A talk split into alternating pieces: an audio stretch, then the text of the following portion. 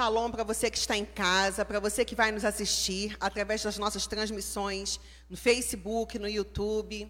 Que Deus te abençoe, que Ele fale poderosamente ao teu coração.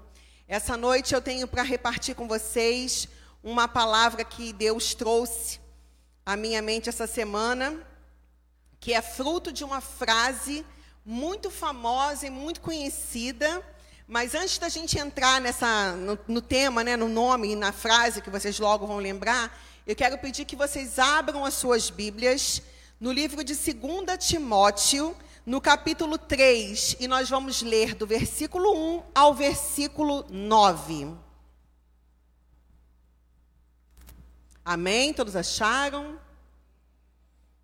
2 Timóteo, capítulo 3, do 1 ao 9 fala sobre a impiedade dos últimos dias. Saiba disto: nos últimos dias sobrevirão tempos terríveis. Os homens serão egoístas, avarentos, presunçosos, arrogantes, blasfemos, desobedientes aos pais, ingratos, ímpios, sem amor pela família irreconciliáveis, caluniadores, sem domínio próprio, cruéis, inimigos do bem, traidores, precipitados, soberbos, mais amantes dos prazeres do que amigos de Deus, tendo aparência de piedade, mas negando o seu poder.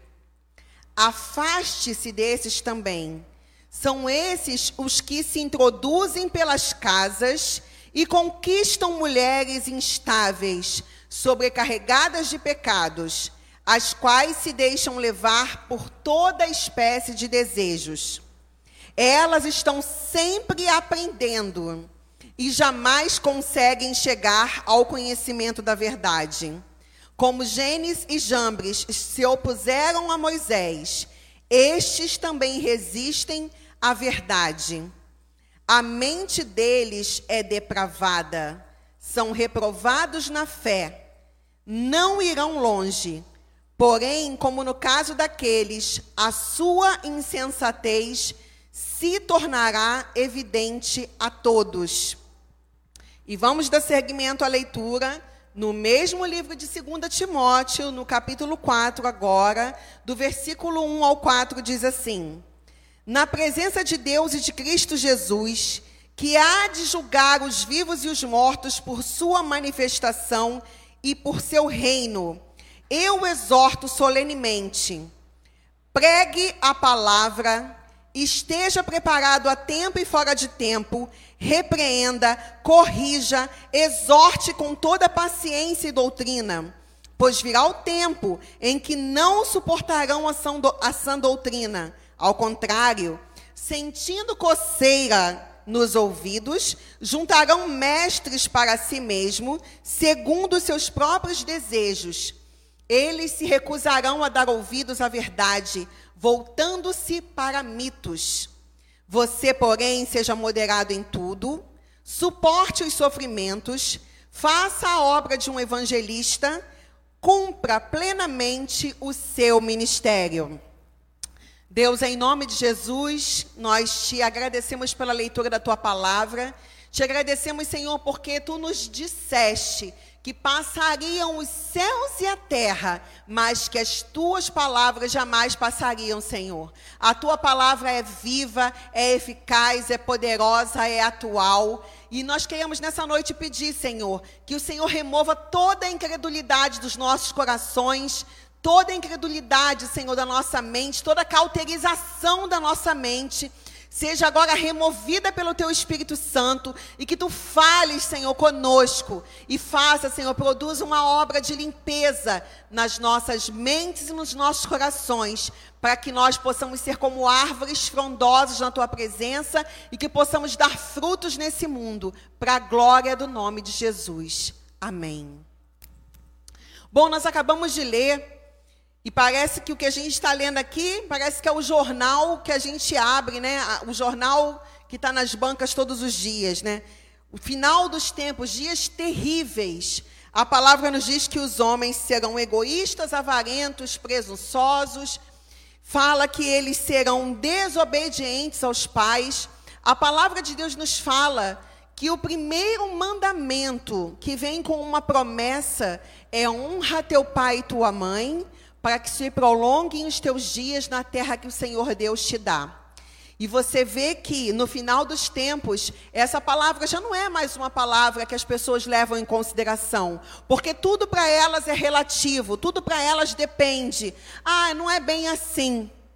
Até aquilo que era bonito antigamente, que era você ver um filho sair de casa, pedir a bênção pai, a bênção para a mãe, e os pais falarem, né? Deus te abençoe, eh, meu filho, minha filha, vá, vá com Deus aquele respeito, aquela coisa de a gente sair se sentindo protegido, porque saiu da boca dos nossos pais uma palavra de bênção sobre a nossa vida, que nos fazia sair tendo a certeza de que voltaríamos guardados por Deus. Isso não é mais levado em consideração. Os filhos hoje batem, debatem, batem boca com seus pais e muitos, muitos às vezes chegam até ao cúmulo, ao absurdo de ofenderem seus pais com palavras chulas, de baixo calão. Dia desse eu estava conversando com uma amiga minha, ela teve um, um, uma, uma discussão com a mãe, e aí, porque a mãe falou, a mãe dela foi ríspida, falou algo com ela desnecessário, mas ela, como filha, não pensou em relevar aquilo que a mãe havia falado. Ela guardou aquilo, fez pirraça, guardou raiva e ficou 40 dias sem falar com a mãe, sem ir até a casa da mãe.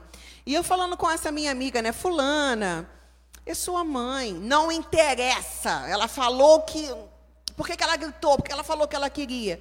Quer dizer, não tem mais tolerância. Os homens chegaram a um nível de soberba tão elevado que nem aqueles que são da sua própria família não são mais considerados. Os filhos afrontam maltratam o, os seus pais, distratam aqueles que são mais velhos, seus avós, as pessoas que estão instituídas de autoridade familiar, porque existem famílias onde foi um tio ou uma tia ou um avô, alguém que criou, alguém que cuidou, e nem, nem essas pessoas que estão às vezes é, idosas são respeitadas pelas pessoas, pelos jovens, porque são arrogantes, são blasfemos, são desobedientes, andam mesmo fazendo aquilo que o seu umbigo manda.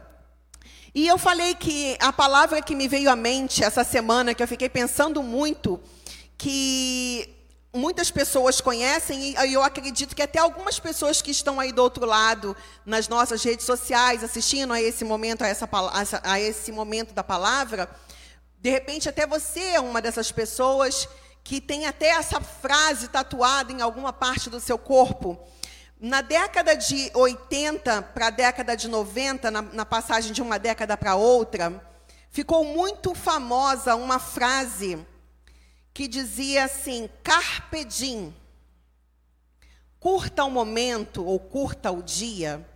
Essa frase carpe diem, que é uma frase é uma frase em latim, e a tradução dessa frase é assim, eu vou, eu vou ler, né? Meu, eu não sou perita em latim.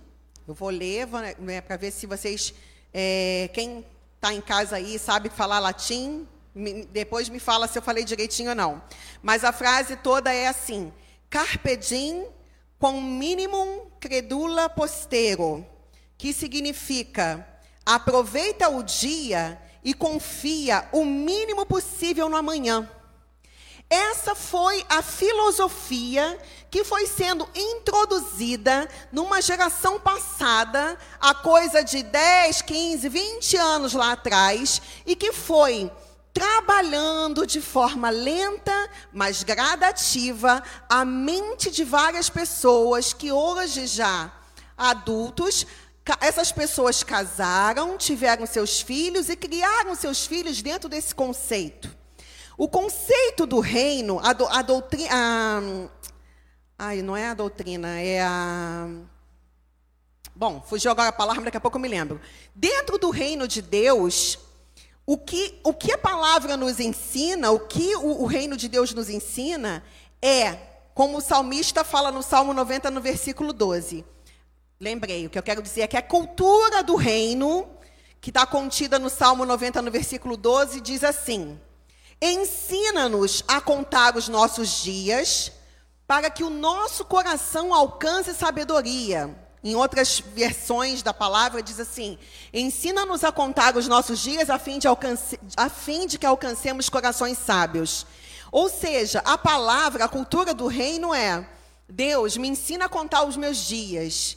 Me ensina a olhar o que eu fiz lá no meu passado, me ensina a ver o que eu estou fazendo agora, para que eu possa continuar seguindo um rumo, uma direção que vá me levar a um amanhã debaixo da tua poderosa mão, debaixo da tua bênção, debaixo daquilo que muitas pessoas é, buscam e lutam com tanto afinco, que é andar e viver em prosperidade que alguns pensam erradamente que prosperidade é dinheiro, e não é só dinheiro, prosperidade é você andar, com, andar em retidão, viver bem, fazer o bem ao teu próximo, respeitar os teus pais, respeitar o mais velho, viver a cultura do reino aonde, onde você pede o tempo todo que Deus sonde teu coração, onde você sabe que você não faz o que você quer, quando você quer e da maneira que você quer. É uma cultura de um reino que você tem um Senhor sobre a tua cabeça, um Senhor sobre o teu coração.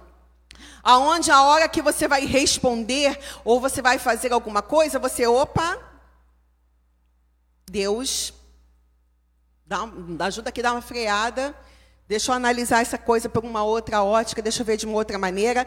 E quanto que na cultura do mundo, aproveita o dia. Não se preocupa com amanhã, não. Viva o agora, o amanhã que se dane.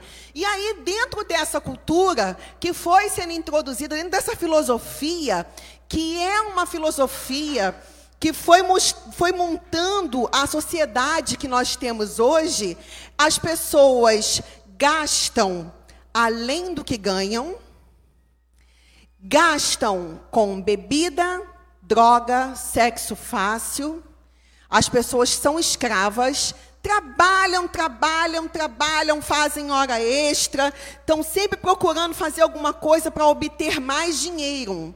E quando você vai perguntar para alguma delas se elas o que, que elas têm de sólido, o que, que se tem alguma, alguma reserva, se tem o que estão fazendo com esse dinheiro todo que elas correm tanto atrás para ganhar, você vai ver que está todo mundo preocupado qual é o próximo show que vai ter, qual é a próxima festa que vai ter, qual é a próxima roupa que vai comprar, o que, que é que está na moda. É uma sociedade totalmente cega, escravizada, que vive dentro de um ritmo hipnótico. A pessoa está ali andando escravizada de festa em festa, de diversão em diversão, de atalho em atalho, tudo para se distrair, para fugir das suas dores, fugir das suas responsabilidades morais, sociais, com a sua família, para viver o agora. Carpe diem, curtir o momento. Aí amanhã, ah, amanhã depois, ah, Deus que cuida. Entreguei para Deus. Aí usam Deus como, né, deixei na mão dele. Mas é uma, uma sociedade que vive o agora, se diverte. Não sei se vocês, todo mundo que está aqui, alguém sabe o que, que significa hedonismo? Vocês não sabem, eu vou falar para vocês o que, que significa o hedonismo. O hedonismo é uma doutrina filosófica moral que afirma que o prazer é o bem supremo da vida humana. Essa cultura filosófica surgiu na Grécia e ela nunca foi tão atual nos nossos tempos. Os hedonistas da nossa geração são essas pessoas que estão o tempo todo pensando na próxima diversão. Lembra que há um tempo, uns meses atrás, eu fiz uma pregação aqui, foi até dezembro agora do ano passado.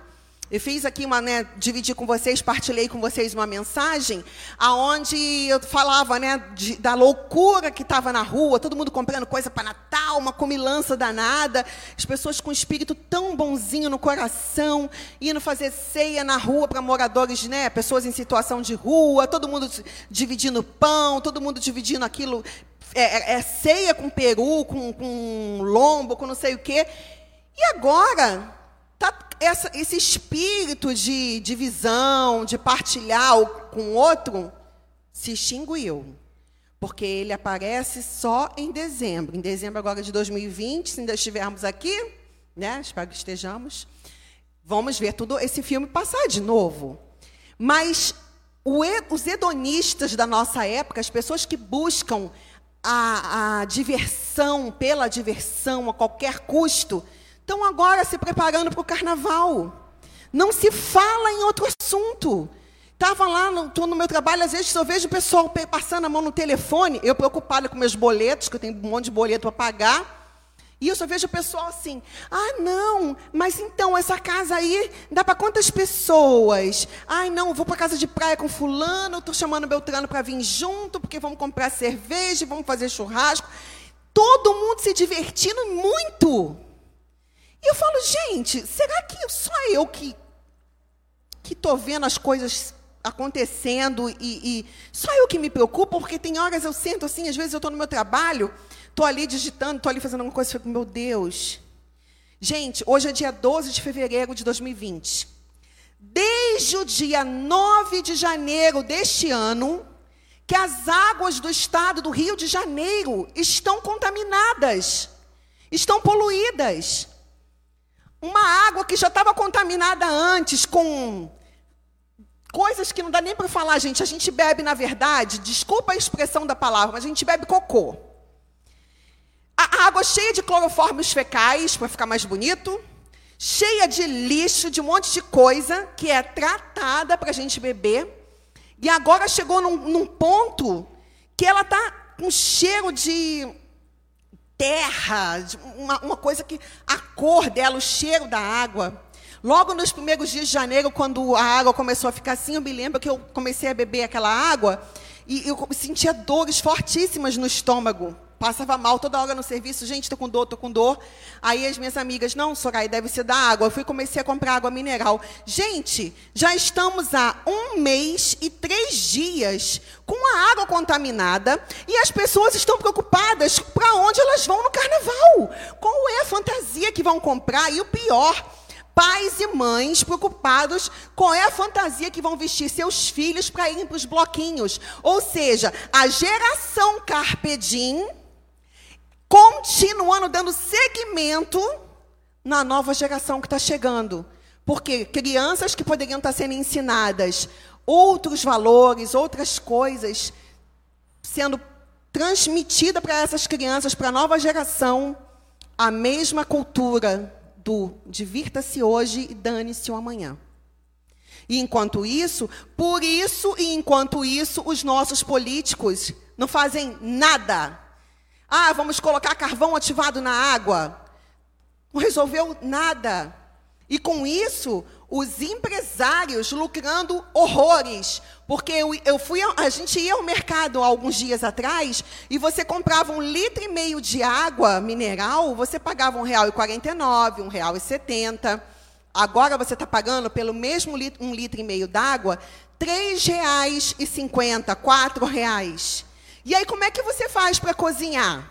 Como é que você faz quem tem criança pequena em casa e tem que dar banho na criança, tem que dar remédio, tem que dar comida, tem que dar um montão de coisa que depende de água o tempo todo. Quem tem criança recém-nascida para dar um banho, vai dar um banho num bebê com essa água podre para daqui a pouco a criança está cheia de problema de saúde?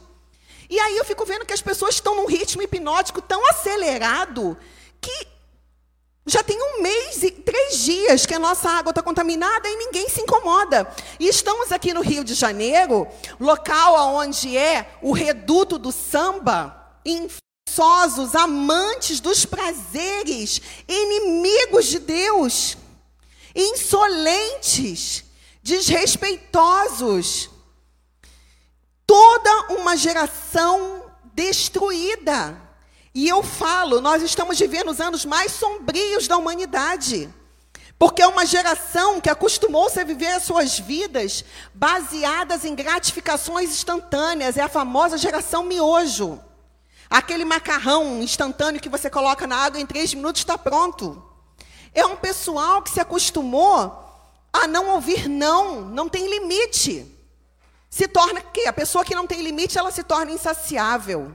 Ela quer mais e mais e mais e mais e mais e nunca diz basta. Por quê?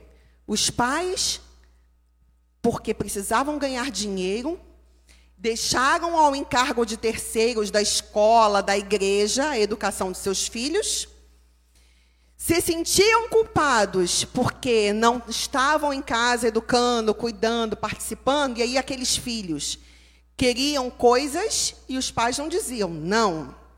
Ia lá e dava. Uma geração que se sente frustrada, e quando está frustrada e triste, ao invés de saber por que está triste, de analisar, de ver o que é que está. Não, eu estou triste, eu não posso ficar triste. Então, o que, que eu posso fazer? Qual é o fulano? Já papá no telefone, no, no, no, WhatsApp. Aonde tem uma festa? Aonde tem um negócio legal para a gente fazer aí? Pô, onde a gente pode beber? Vai fugir para onde? Para bebida? Os homens, para pornografia, para sexo fácil? Então, as pessoas se entorpecem com todo tipo de coisas de diversão. Nunca houve na nossa geração, nunca houve na, na, na história da humanidade uma geração que tivesse tanto divertimento quanto a gente tem visto nessa. E nunca se viu, em toda a história da humanidade, uma geração tão perdida, tão desprovida de valores, tão sem amor tão cega para as coisas reais que estão acontecendo. Porque de, de diversão em diversão, ela vai se anestesiando, se anestesiando e vai, vai tocando. Aí daqui a pouco a gente vai chegar, depois do carnaval, vem a Páscoa. Aí a, a Páscoa para eles, a Páscoa do ovinho, do coelhinho lá deles, do chocolate, da gastação. Aí depois vem Dia das Mães, mais comércio. Sabe? E você vê que é um, um ciclo vicioso. Vai rodando, vai rodando, aí você se acostuma, e daqui a pouco é, é Natal de novo. Aí daqui a pouco está todo mundo indo na rua de novo, comprar um montão de roupa nova, se endividar para no próximo ano começar. Já entra o ano devendo, já entra o ano no vermelho, devendo o limite do banco, devendo cartão de crédito, devendo a própria alma, porque se endivida até não ter mais. Tudo para mostrar nas redes sociais o quanto são felizes, o quanto a vida é boa. E a gente sabe que a vida não é boa. A vida tem os seus percalços, tem as suas dificuldades. Um dia desse eu estava até pensando, e não pensa que eu não posto em rede social momentos alegres. Você entrar lá no meu Instagram, você vai ver eu viajando a trabalho, numa festa da minha empresa, eu saindo com algumas amigas para comemorar aniversário. E no outro dia eu estava pensando sobre isso. Eu falei, nossa, é legal porque a gente quer compartilhar com os amigos que a gente foi aqui ou foi ali. E algumas semanas atrás eu estava muito doente. Fiquei muito doente. Eu comi algo que não me fez bem, vomitei muito e o ato de eu ter vomitado muito arranhou a minha faringe. E eu contraí uma faringite bacteriana. Eu gastei mais de 100 reais com remédios. Fiquei muito doente, eu tive febres altíssimas. Fiquei pálida, fiquei inchada, porque comecei a tomar corticoide para poder me livrar daquilo. Aí eu, eu em casa meditando na palavra, eu passando muito mal, me tremendo toda de febre, pensando assim, agora que era um momento bom de postar, né, no Instagram, né, botar minha cara assim bem pálida, bem inchada, bem horrorosa, cabelo assim que não dava para pentear, dava nada, o corpo todo dolorido. Falei, agora que era bom de postar, né? Por que, que a gente não posta? É postar assim, olha, gente, estou com faringite. Gastei blá blá blá tantos reais com remédio. Por que a gente não posta? Porque fica feio, vão olhar que eu estou com olheira, vão olhar que a minha cara está inchada. E vai todo mundo começar a perguntar o que, que eu tenho, o que está acontecendo. Mas essa é a vida real, essa é a realidade. Na realidade, a gente passa mal, na realidade, a gente tem dor de cabeça. No, no, no dia a dia, na vida real, a gente tem problemas no trabalho, a gente tem problema com familiares. Mas nada disso é desculpa para a gente fugir, se intoxicar, se enganar com paliativos de um mundo que é totalmente forjado, que trabalha para nos manter o tempo todo distraídos.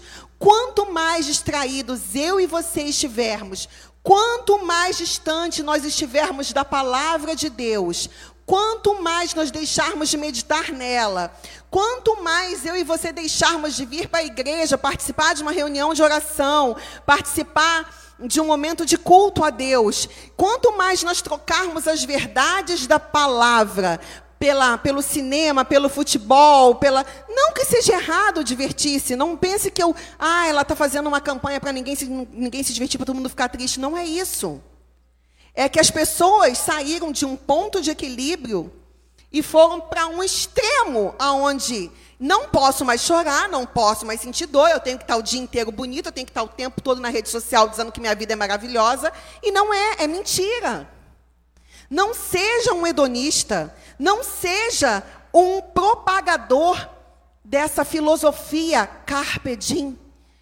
Cuido, curto o momento, cuido, curta a vida. Tem gente que tatuou isso no corpo, gente.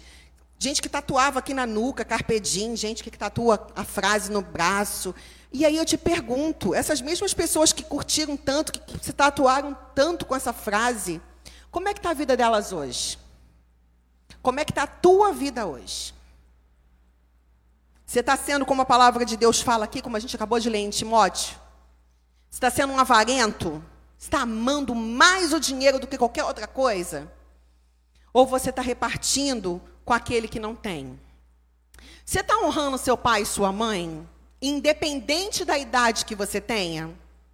Porque a Bíblia não fala, honre seu pai e sua mãe até que você tenha 10 anos, ou até os 15 anos, ou até os 20. Ela fala: honra teu pai e tua mãe todos os dias da sua vida, para que se prolonguem os teus dias na terra que o Senhor teu Deus te dá. É para sempre. Enquanto seu pai e sua mãe tiverem fôlego de vida, é para você honrar. Enquanto aquela pessoa que te criou, não sei se foi um tio, uma tia, um avô, uma avó, um amigo, alguém que te adotou, não sei. Você está honrando ou você está seguindo, curtindo o momento e dane-se o outro?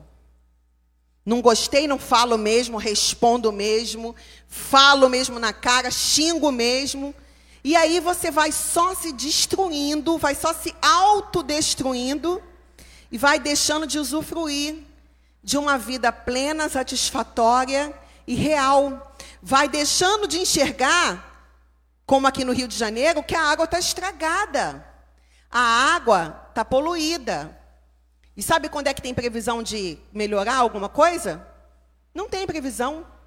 Porque está todo mundo muito preocupado com o carnaval, afinal de contas, é o maior espetáculo da Terra, segundo eles, né? E aí, quem vai vir para esse maior espetáculo vai beber água podre. Ou vai beber água mineral, custando Daqui a pouco um, um litro e meio d'água vai estar custando 10 reais e as pessoas vão pagar sorrindo. E os políticos e os governantes sabem disso.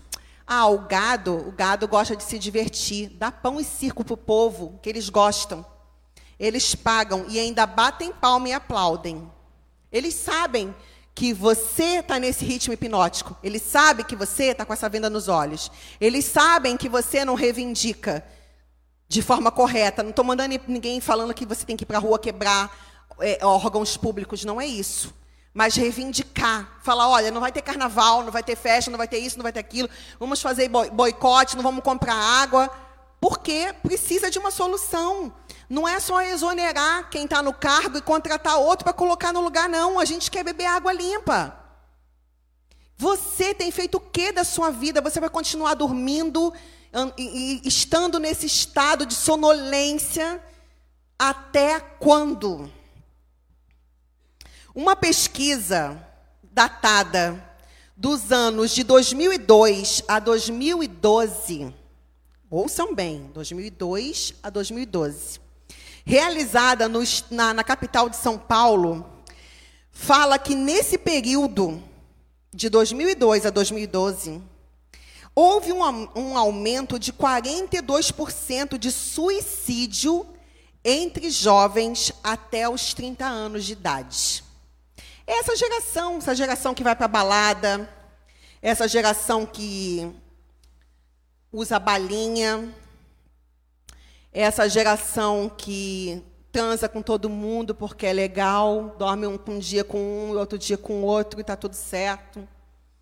Essa geração, cada vez mais vazia, cada vez mais desprovida de valores, cada vez mais entorpecida por tanta distração, é a mesma geração. E eu falei de uma pesquisa antiga e falei de um número percentual, que inclusive é mascarado esse percentual, dentro de um estado que é São Paulo. Os números são muito mais alarmantes do que se pensa, mas não podem ser divulgados, porque se começarmos a alarmar as pessoas, mostrando a realidade dos fatos, de que pessoas estão vazias, estão alucinadas, estão cegas, assistindo reality show, e deixando as suas mentes cheias de coisas inúteis, de uma cultura inútil que não vai, inútil que não vai levá-las a lugar nenhum. Se nós propagarmos e contarmos para essa geração, contarmos para as pessoas que essa mesma geração que se diverte tanto é a mesma geração que comete suicídio porque se sente vazia, porque se sente é, ansiosa, porque se sente enlouquecida. Porque quando passa a festa, quando passa o efeito do álcool, quando passa os cinco minutos de prazer do, que o sexo proporciona, quando passa tudo isso, ela tem que se deparar, a pessoa tem que se deparar com a realidade. E realidade é: nós temos boletos a pagar, nós temos é, uma vida de responsabilidade no trabalho, dentro da nossa casa, nós temos que encarar que somos pó, que um dia voltaremos ao pó, que não sabemos que dia será esse, que um dia teremos que prestar contas a Deus de tudo o que fizemos por intermédio desse corpo. E não importa a sua religião, não importa nem se você diz que não tem religião. Deus não muda, sua palavra não muda.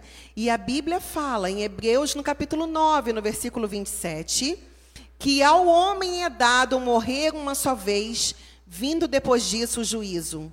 Então, do pó você veio, ao pó você vai voltar, seu corpo. Mas o seu espírito vai voltar para Deus. E você terá que prestar contas a Ele. E você vai prestar contas a Ele. E quando Ele te perguntar o que você fez com a vida que Ele te deu, você vai dizer: Ah, Senhor, eu fui para balada. Fui lá destruir meu corpo. Eu fui beber, eu fui fumar, eu fui me drogar, porque a vida estava difícil. Aí Deus já falou: é, mas eu te avisei na palavra que no mundo você teria aflições.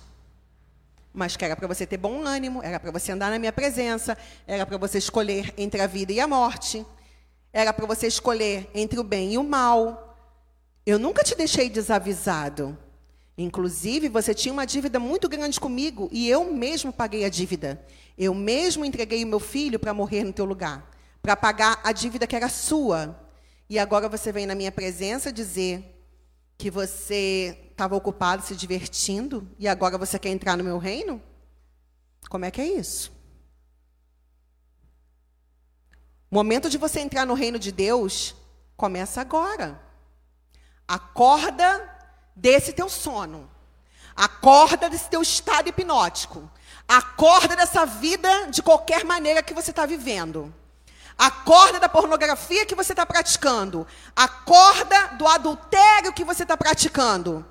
Você que é ministro do Evangelho, você que está num púlpito, no altar do Senhor pregando, mas que está traindo sua esposa, que está, ao invés de honrar o teu casamento, está se misturando com irmãzinhas da igreja para ficar tentando fazer o seu ego ser engrandecido, acorda, meu irmão. Se arrepende. Acorda, minha irmã. Você que tem deixado o espírito de sensualidade usar a tua vida e está tentando seduzir homens casados, tentando se envolver na, em famílias dos outros. Acorda enquanto há tempo. A porta da graça ainda está aberta, mas a palavra de Deus diz que um dia ela vai fechar. Os dias são maus. Acorda para a realidade. Esquece carnaval. Esquece festa. Esquece teu pagodinho de final de semana. Acorda para o que está acontecendo. É só o princípio. As águas, as águas poluídas aqui do nosso estado do Rio de Janeiro, é só um, um milímetro da ponta do iceberg de tudo que está acontecendo nesse mundo, a chuva vindo aí, o estado de São Paulo todo debaixo da água, pessoas morrendo de frio, de fome na rua, a China, os chineses, nossos irmãos chineses, o mundo é globalizado, o que, o que atinge um lá atinge outro aqui. Lá na China tem pessoas igual a mim e a você, que estão dentro dos seus apartamentos, dentro das suas casas trancados. Vários missionários e missionárias que largaram a sua terra e foram para lá, para aquela nação, para pregar o evangelho dentro daquele lugar onde só tem comunistas, onde ninguém pode ler a Bíblia, onde ninguém pode falar da palavra. E estão lá naquele lugar sendo contaminados por um vírus que a gente sabe como é, da onde é que vem, como é que foi feito e como é que está sendo introduzido. A gente sabe, a realidade é muito clara. Talvez essa palavra que eu estou falando aqui para você não te interesse, porque eu não vou vir aqui para falar como falar que você vai prosperar, que você vai vencer, que a vida vai ser maravilhosa. Não, eu vim aqui para te dizer que existe um plano de Deus para te salvar. E existe um plano dos governantes mundiais desse mundo para dizimar com a população da terra. Acorda enquanto há tempo. Acorda enquanto a porta da graça está aberta. Acorda enquanto Deus está levantando nessa nação homens e mulheres que dobram seus joelhos e oram e clamam. Porque pessoas estão lá na China morrendo. E daqui a pouco você não pensa, não, daqui a pouco isso vai estar aqui no Brasil. E aí você vai fazer o que com a sua vidinha de festa? Eu estava esses dias falando com uma, umas pessoas conhecidas minhas, falando: nossa, essa situação da água eu já sabia disso, que ia acontecer isso há um tempo atrás, porque a gente lê a palavra. A minha amiga falou, é verdade. Eu me lembro que há meses atrás você até falou comigo, Soraya, é, fulana, é, compra um filtro de barro, reserva água mineral, você que tem criança pequena em casa, porque as águas estão contaminadas, vai vir, coisa, vai vir coisas aí, na, tem coisas na palavra, profecias que estão se cumprindo. E aí ela falou, Soraya, quando surgiu esse negócio da água, eu lembrei de você. Ah, mas eu tenho certeza, porque as pessoas Ninguém quer compromisso com Deus, mas na hora que o negócio aperta, a primeira coisa que as pessoas falam para não enxergar a realidade, porque afinal de contas está chegando aí o carnaval e elas querem se divertir, é: ah, Soraya, mas olha, eu tenho certeza que daqui a pouco isso vai se resolver e Deus não vai deixar nada de ruim acontecer. É um povo que acha que Deus é o bobo da corte. Não tem outra explicação. A palavra dele diz que ele é amor, mas diz que ele também é justiça. E a justiça dele virá sobre a terra. A justiça dele virá sobre toda iniquidade. Você pensa como é que Deus fica cada vez que uma criança é violentada, cada vez que um homicídio é cometido, cada vez que uma mulher apanha e é morta, cada vez que um homem sobe no, no altar para pregar a palavra e chega dentro da sua casa, bate na sua esposa, maltrata a sua esposa, trata a sua esposa como lixo, não dá atenção fica procurando outras mulheres na rua, você acha que, que Deus está feliz com isso? Ou Deus está indignado? Uma hora, assim como eu e você, que somos feitos à imagem e semelhança dele, que a gente tem horas que a gente fala assim: olha, eu estou por aqui já, tá por aqui, daqui a pouco eu vou entornar. Se você e eu, que somos humanos, pecadores e falhos, chegamos a esse ponto de nos sentirmos, tá quase saindo, você acha que está como toda essa iniquidade em toda a terra entalada no pescoço de Deus, depois de ele ter dado Jesus para que as pessoas se arrependessem e se reconciliassem com ele. Vocês acham que ele está como? Ah, não, Deus é bobinho, ele é bonzinho, ele não vai deixar nada acontecer, queridos. Tá, já está tá aqui na palavra. Toda a terra vai ser sacudida a terra está sendo entesourada para o fogo. A ira de Deus está vindo. E a gente está dormindo. E a gente está assistindo Netflix, porque tem cada seriado. Olha, tem um último aí. Sabe? As pessoas estão cegas. Acorda, gente. Recentemente, eu estava lendo um livro da doutora Rebecca Brown. E o nome do livro é Leões que Rugem. E ela relata nesse livro. Eu sempre gosto de contar uma história, né? Quando eu tô, né, a gente já está terminando aqui a mensagem, eu sempre gosto de contar uma história, porque você pode esquecer de tudo que eu falei, mas a história sempre fica gravada.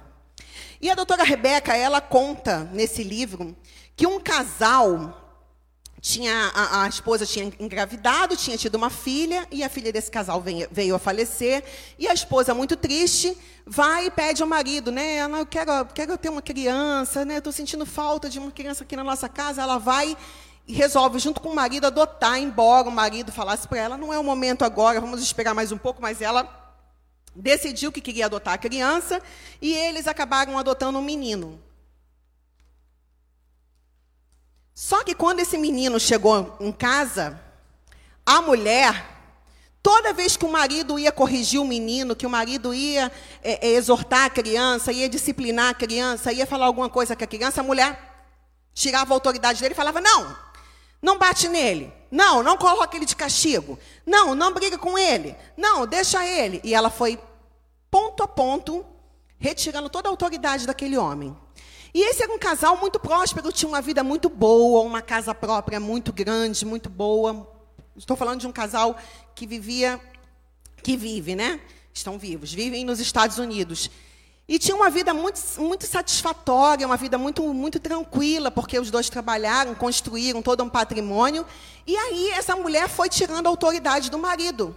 Toda vez que ele ia falar algo para o menino, ela ia e cortava a autoridade do marido. O menino cresceu, se tornou um adolescente, depois se tornou um jovem, completamente insubordinado, completamente sem limites para nada. Não, não se dava bem no colégio, não ficava bem no colégio, não parava em emprego nenhum, não, não obedecia nem, a nenhuma autoridade constituída. E a primeira autoridade que ele desobedecia era a autoridade do pai.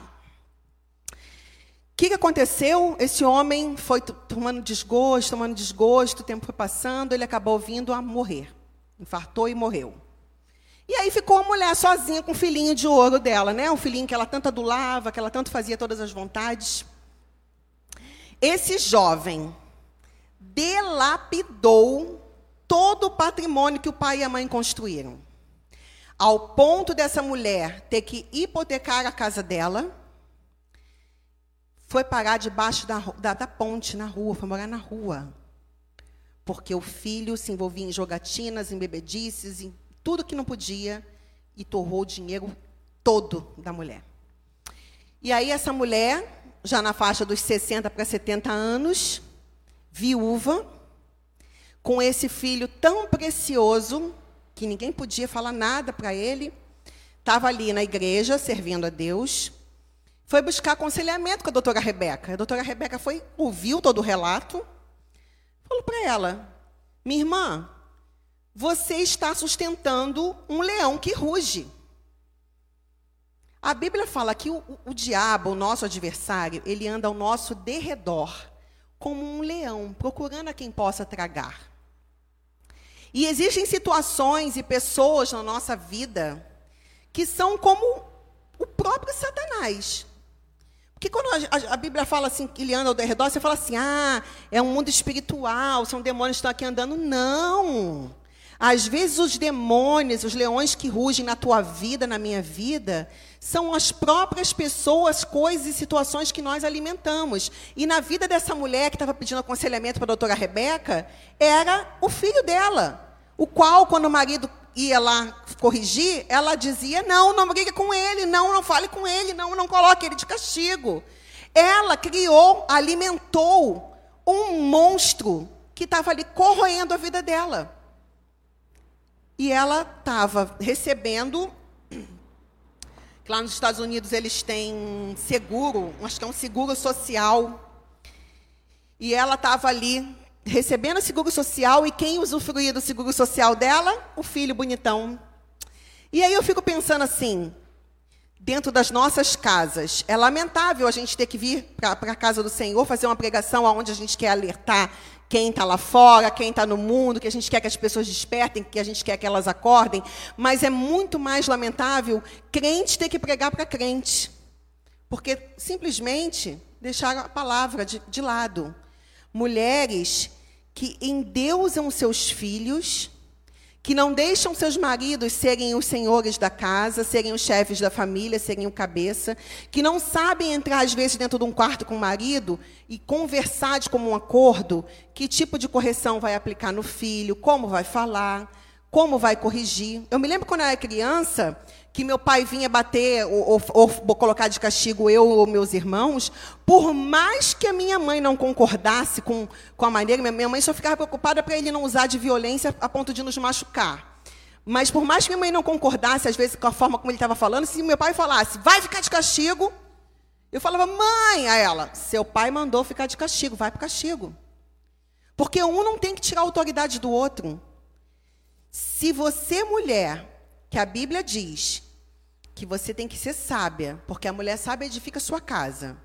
Se o seu marido, que tem que ser o chefe da família, que tem que ser o cabeça, assim como Cristo é o cabeça da igreja, o homem é o cabeça do lar. Se o seu marido está falando algo com seu filho e se você, como uma mãe muito protetora e boazinha, está indo contra o seu marido a favor do seu filho, lembra dessa historinha que eu contei agora, porque não é historinha de novela, não. É história da vida real. Se você quiser, procura o livro, Leões que Rugem, da doutora Rebeca Brau, você vai olhar lá e você vai ver a história. Uma mulher que tinha uma, um lar construído, tinha tudo. Perdeu o marido, perdeu a dignidade, estava na rua, tendo que trabalhar com 70 anos de idade. Pare e pensa se você não está fazendo isso. Se o seu filho precioso não vai contra o seu marido e você ainda endossa as atitudes dele. Amanhã o seu marido morre, infarta, e aí você fica com seu filho bonitão, precioso da mamãe em casa. Aí o precioso delapida tudo, você está ficando velha, ele joga você num, num, asilo, te dá um chute, porque ele vai querer montar a família dele, e aí você vai se arrepender amargamente por ter tirado a autoridade do seu marido, por não ter tido sabedoria, por não ter orado pela sua família, por não ter disciplinado seu filho, a sua filha. Homens também, que às vezes as mulheres estão corrigindo os filhos e o marido vai lá e. Não, vem aqui, preciosinho do papai, não briga com ele, não. Tem que haver dentro de casa, dentro das famílias, um equilíbrio aonde tem que o casal se acertar antes e decidir como vão criar, como vão educar, para um não tirar a autoridade do outro. Porque senão, daqui a pouco, seus filhos, que deveriam estar sendo criados no caminho que se deve andar, para quando estiverem velhos não se desviar dele, vão vai ser vai, crianças que deveriam estar sendo abençoadas, deveriam estar sendo propagadores do, do, do evangelho, propagadores da cultura do reino vão estar sendo semelhantes a essa geração que nós lemos agora, que fale carpe diem, curta o dia. Vamos curtir o quê? O que, que é que tem para curtir nesse mundo? Para a gente finalizar, vamos abrir as nossas Bíblias no Evangelho de Mateus, no capítulo 24. Finalizar mesmo, tá, gente?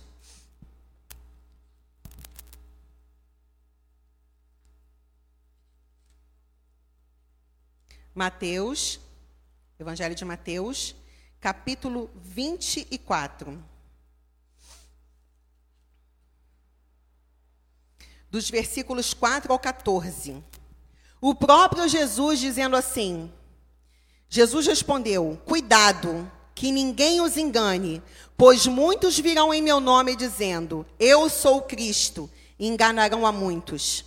Vocês ouvirão falar de guerras e rumores de guerras, mas não tenham medo. É necessário que tais coisas aconteçam, mas ainda não é o fim. Nação se levantará contra nação, e reino contra reino. Haverá fomes e terremotos em vários lugares. Tudo isso será o início das dores. Então eles os entregarão para serem perseguidos e condenados à morte e vocês serão odiados por todas as nações por minha causa. Naquele tempo, muitos ficarão escandalizados, trairão e odiarão uns aos outros, e numerosos falsos profetas surgirão e enganarão a muitos. Devido ao aumento da maldade, o amor de muitos esfriará, mas aquele que perseverar até o fim será salvo. E esse evangelho do reino será pregado em todo o mundo como testemunho a todas as nações. então virá o fim. E aí você fala assim: virá o fim do quê? É o fim do mundo? O fim desse mundo de iniquidade. Porque o Deus, ele tem um, um, projeto que começou lá no Éden de restaurar toda a terra, de promover o Ticunolan de, de, restaurar tudo. Como a palavra diz em Apocalipse: vi novos céus, nova terra, porque o primeiro céu e a primeira terra já não existiam e o mar já não existia mais. Não haverá nessa cidade santa, no, na, na, na, terra restaurada que o Senhor fará, não haverá mais morte, nem dor, nem pranto, nem fome, nem diversão exacerbada. A nossa alegria e o nosso contentamento será estar com o Senhor, porque na, na terra que o Senhor está preparando, nem de sol nós vamos preparar, vamos precisar, porque o próprio Senhor será a nossa luz. Então, é, é, essas são as coisas que tem que encher o teu coração.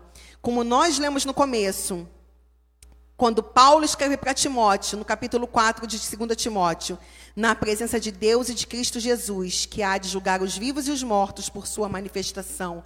Nós acabamos de ler agora no Evangelho de Mateus, o próprio Jesus falando: guerras, rumores de guerra.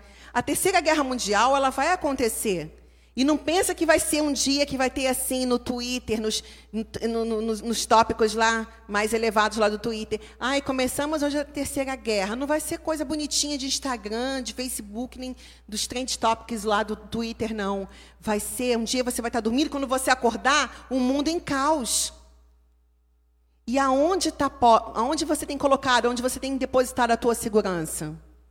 Tá no teu trabalho, tá no teu dinheiro, tá na festinha que você vai, tá na diversão, tá no carnaval, tá na casa de praia que você vai alugar lá em Cabo Frio, sei lá mais aonde, ou está no Senhor? Tá no Deus que é bonzinho e que não, Deus não vai deixar isso acontecer. É melhor a gente acreditar na historinha da carochinha, que Deus é bonzinho, que o mundo vai ficar bom, que daqui a pouco os políticos vão dar um jeito em tudo, que sempre deram. Acorda.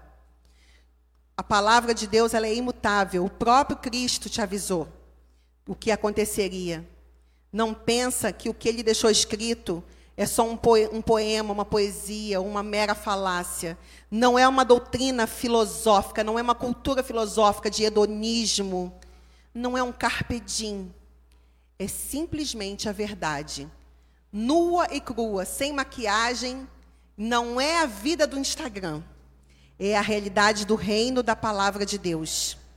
Que essa palavra te desperte, que você faça uma autoanálise, uma reflexão e veja como tem sido, como você tem conduzido a tua vida aqui nessa terra se você tem participado dos sofrimentos dos santos que estão ao redor do mundo, chorando porque não tem o que comer, se você tem repartido o teu pão, ou se você está só se preocupando quando e como e para onde será a sua próxima viagem. Invista no reino. Deus investiu muito em você. Deus investiu muito em nós. Não brinque com a sua salvação. Que Deus e o Espírito Santo falem ao teu coração e que Ele te abençoe no nome de Jesus. Amém.